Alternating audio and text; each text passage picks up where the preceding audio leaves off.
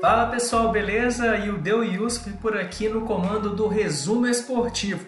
O episódio dessa semana vai falar da final do Campeonato Brasileiro de Futebol Feminino Série A2, que envolve Atlético Mineiro e Red Bull Bragantino. Para falar das equipes finalistas, contarei com a ajuda de dois colegas jornalistas, Matheus Moreira e Patrícia Maria. E para começar o nosso bate-papo, vamos falar das Vingadoras do Clube Atlético Mineiro.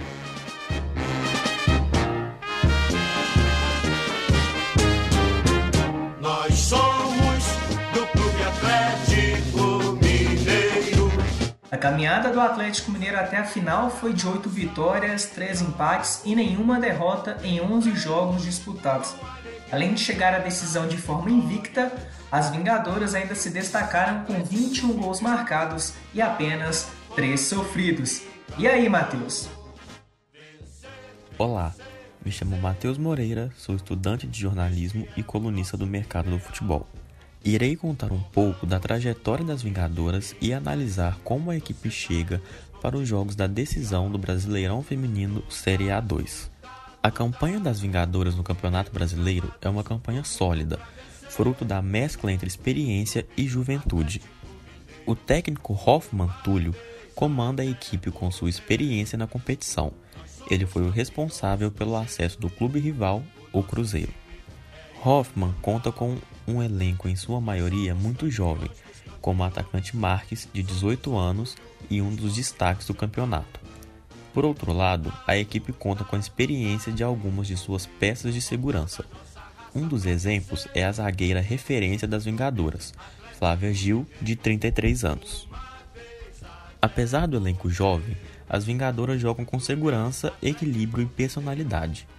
Uma das principais características do time e de Hoffman Túlio é prezar sempre pela troca de passes desde a saída de bola. A goleira Amanda, além de ser excelente embaixo das traves, possui frieza e qualidade para jogar com os pés, algo muito cobrado no futebol atual.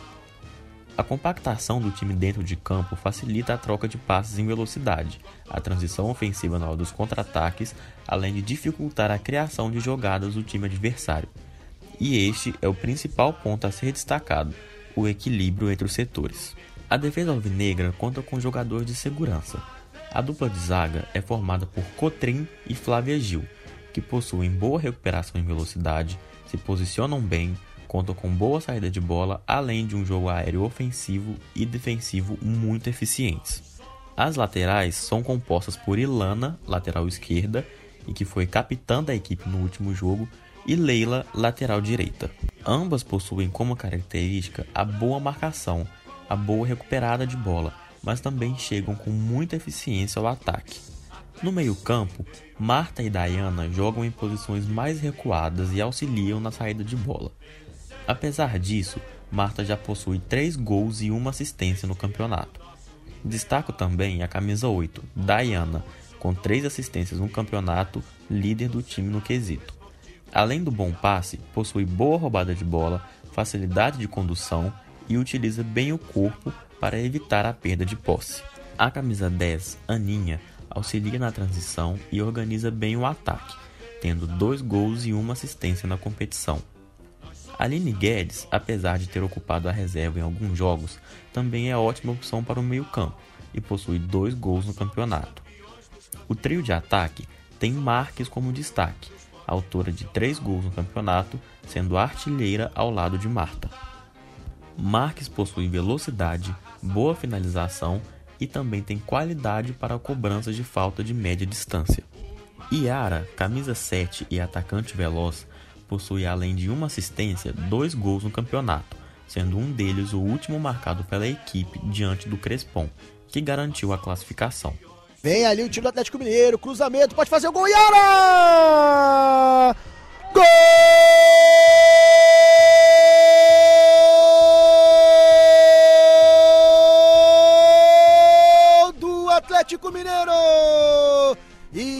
Camisa número 7, aproveitando a boa jogada pela ponta esquerda. Atlético A terceira opção no ataque possui diversas variações experimentadas por Hoffman. Nadine, titular na última partida, É uma centroavante com um bom pivô, presença de área e possui dois gols no campeonato. Cíntia também é bastante utilizado. A camisa 9 é uma atacante de velocidade e possui bom drible. As Vingadoras chegam invictas para a decisão, mas os números da campanha impressionam ainda mais. São 11 jogos até o momento, com 8 vitórias e 3 empates. E a partir daí, nós vemos o equilíbrio dos setores. São 21 gols marcados e apenas 3 gols sofridos, além de estarem há 3 jogos sem sofrer gols. Creio que por isso o Bragantino não terá vida fácil diante da equipe mineira. As Vingadores possuem melhor campanha, mas isso deve ser levado com cautela. É uma equipe eficiente no ataque e que dificilmente toma gols ou gera falhas e espaços ao adversário. O Galo feminino ainda pode ter a vantagem do fator casa. Isto considerando que a diretoria do Atlético possui o desejo de levar a partida de volta para o Estádio Independência e contar com a presença de torcida, conforme afirmou Fred Couto, diretor do clube, em entrevista exclusiva concedida ao Fute Minas.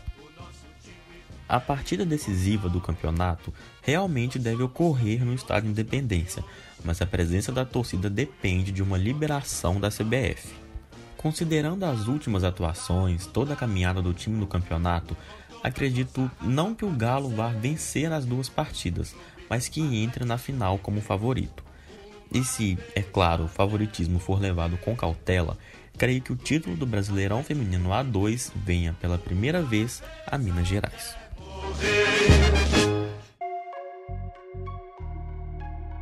Dando sequência ao nosso bate-papo, vamos falar das Bragantinas do Red Bull Bragantino. O em ação. Bragança toda se bruta campeão. No caminho até a final, o time paulista venceu oito jogos, empatou um e perdeu dois dos 11 disputados. Além disso, destaque para os 36 gols marcados ao longo da competição, com apenas seis tentos sofridos. E aí, Patrícia? Olá, eu sou Patrícia Maria, estudante de jornalismo, tenho 27 anos e trabalho no Portal das Minas. E hoje vim falar para vocês um pouquinho sobre o time feminino do Red Bull Bragantino. O clube está localizado na cidade de Bragança Paulista, a 87 quilômetros da capital São Paulo, onde os treinos acontecem. Porém, todos os jogos que o time é mandante ocorrem na cidade de Jarinu, no Centro de Formação de Atletas Red Bull Brasil, o conhecido CFA Jarinu, que fica a duas horas mais ou menos de Bragança. A equipe foi formada pela gestora esportiva Camila Gozzi em 2020, que estudou e idealizou o projeto e, junto com o clube, criaram o time de futebol feminino de forma planejada. O Bragantino é um time muito bem estruturado. E após montar o elenco, a equipe já participou do Paulistão Feminino de 2020, ficando em quarto lugar na competição e conseguindo o acesso ao Campeonato Brasileiro A2. É a primeira participação da equipe no campeonato do A2 e elas já conquistaram o acesso à elite, a Série A1 do Brasileirão, e disputam a final com grandes possibilidades de ganhar o título de campeãs da competição de 2021. Hoje o elenco conta com 26 atletas. 18 delas já estavam desde a formação de 2020, que são as goleiras Carol Alves e Alice, as zagueiras Isabela, Ingrid Avancini, Rayane, Nath e Tayane, as meio-campistas Vitória, Taba, Priscila, Giovana Maia, Raquel e Carol Dias, e as atacantes Luana, Júlia Beatriz e Rosane. Importante ressaltar que a atacante Ariel e a meio-campista Milena chegaram no final do ano passado, mas não dava mais tempo para inscrevê-las no Paulistão. Então ambas tiveram sua estreia no Campeonato Brasileiro A2 de 2021, vestindo a camisa do Bragantino. Além destes nomes de peso, oito novas atletas vieram para compor o elenco do ano de 2021 do Massa Bruta. A goleira Jéssica, as zagueiras Flávia, Débora e Radrielen, as meio-campistas Rayana e Malu e as atacantes Laísa e Brenda. É válido lembrar que na competição do Brasileirão A2, a Ariel é a atual artilheira, com 11 gols, seguida por Rosane, com 9 gols. Rosane, Taba e Priscila são nomes que surgem quando o assunto é apoio. Hoje são referências para a equipe e, independente se a atleta é titular, banco ou se encontra no departamento médico, sempre tem apoio com as demais. É um time muito unido. Importante também destacar as pessoas que estão por trás desse time de peso. Na comissão técnica temos Gabriel Mastrodomênico, que é o coordenador de futebol feminino, o analista de desempenho Matheus Penha, o preparador de goleiras Lucas Mauriz, o auxiliar técnico Humberto Simão, a médica doutora Carolina Ferrer, a preparadora física Natália Arnosti, a supervisora Júlia Mone, as fisioterapeutas doutora Amanda Soller e a doutora Paula Antunes e a técnica Camila Orlando. Falando um pouco sobre a Camila, ela é natural de Brasília e tem 37 anos. Antes de ser técnica, ela era atleta meio-campista e tem passagem pelo Crespon, que também estava nas quartas de final e teve confronto contra o Atlético Mineiro. Ela também atuou fora em um time dos Estados Unidos. A sua carreira como técnica começou no Internacional, sendo auxiliar técnica, e depois ela foi para a base já como técnica mesmo, do Sub-16 e do Sub-18 e logo depois veio para o Red Bull Bragantino e está com a equipe desde sua formação original em 2020. A técnica Camila Orlando, que vem se destacando nas competições, tem um diferencial muito grande. Não apenas a técnica de jogo, mas um olhar diferenciado que faz toda a diferença em campo. E vale ressaltar que foi a melhor técnica do Campeonato Paulista do ano de 2020. Falando rapidamente sobre a competição, na fase de grupos o time se manteve invicto, ganhando as cinco rodadas. E nas oitavas de final, o time sofreu sua primeira derrota contra o JC Futebol Clube. Porém, recuperou a desvantagem em casa, conseguindo a classificação para as quartas de final, onde enfrentou o Atlético Paranaense. O confronto que valia não apenas a classificação para a próxima fase do Brasileirão, mas também o acesso à elite do Campeonato Brasileiro, a Série A1, foi disputado. No jogo de ida, o Bragantino acabou perdendo, mas novamente garantiu a vaga para as semifinais e o acesso ao A1 em casa após vencer o Atlético. Já na semifinal, no primeiro confronto contra a SMAC, a partida ficou empatada em 1 a 1, tendo a decisão resolvida em Jarinu. A bola com Ariel fez o giro, deixou para Raquel a batida desviada para o gol. Gol!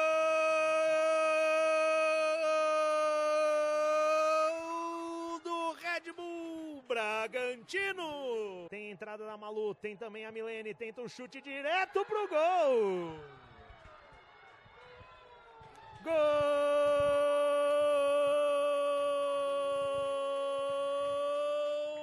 do Red Bull Bragantino. Bom, claramente o time feminino do Bragantino é uma equipe bem organizada com estruturação, que sabe fazer um jogo bem dinâmico, bem jogado. É um time que busca evitar os erros e que você nota durante as partidas que é bem entrosado dentro de campo. Eu particularmente acredito que esse primeiro jogo da final ele vai ser bem puxado, sabe? Vai ser pegado mesmo, porque o Atlético também é uma equipe que gosta de manter a maior posse de bola, que marca muito bem, que tem uma organização dentro de campo. Mas as meninas do Galo vão bater de frente com uma equipe que sabe se fechar sabe roubar a bola, sabe furar a zaga, trabalha muito bem pelas laterais, tem uma transição ofensiva brilhante, sem contar que tem uma muralha no gol. A Carol Alves é um dos muitos destaques dessa competição, que vem fazendo um trabalho de excelência. Então a gente vai ter grandes emoções nesse primeiro confronto, né? Que agora é domingo, provavelmente que aconteça em Jarinu, e na volta, né? Que vai ser em Belo Horizonte. Eu acredito que tem tudo para ser um jogo bonito, uma grande final. Bom, gente, é isso. Eu espero que vocês tenham gostado. Grande abraço. É importante destacar que todos os quatro clubes semifinalistas desta edição do Campeonato Brasileiro Feminino da Série A2 já estão garantidos na elite do futebol feminino para a temporada de 2022. Red Bull Bragantino, SMAC do Pará, Atlético Mineiro e Crespon do Distrito Federal. A CBF ainda irá confirmar as datas, locais e horários dos jogos da decisão, mas a tendência é que o primeiro confronto seja disputado em São Paulo, enquanto que o segundo em Minas Gerais, pois o Atlético teve melhor campanha ao longo do torneio. O resumo esportivo vai ficando por aqui e até a próxima!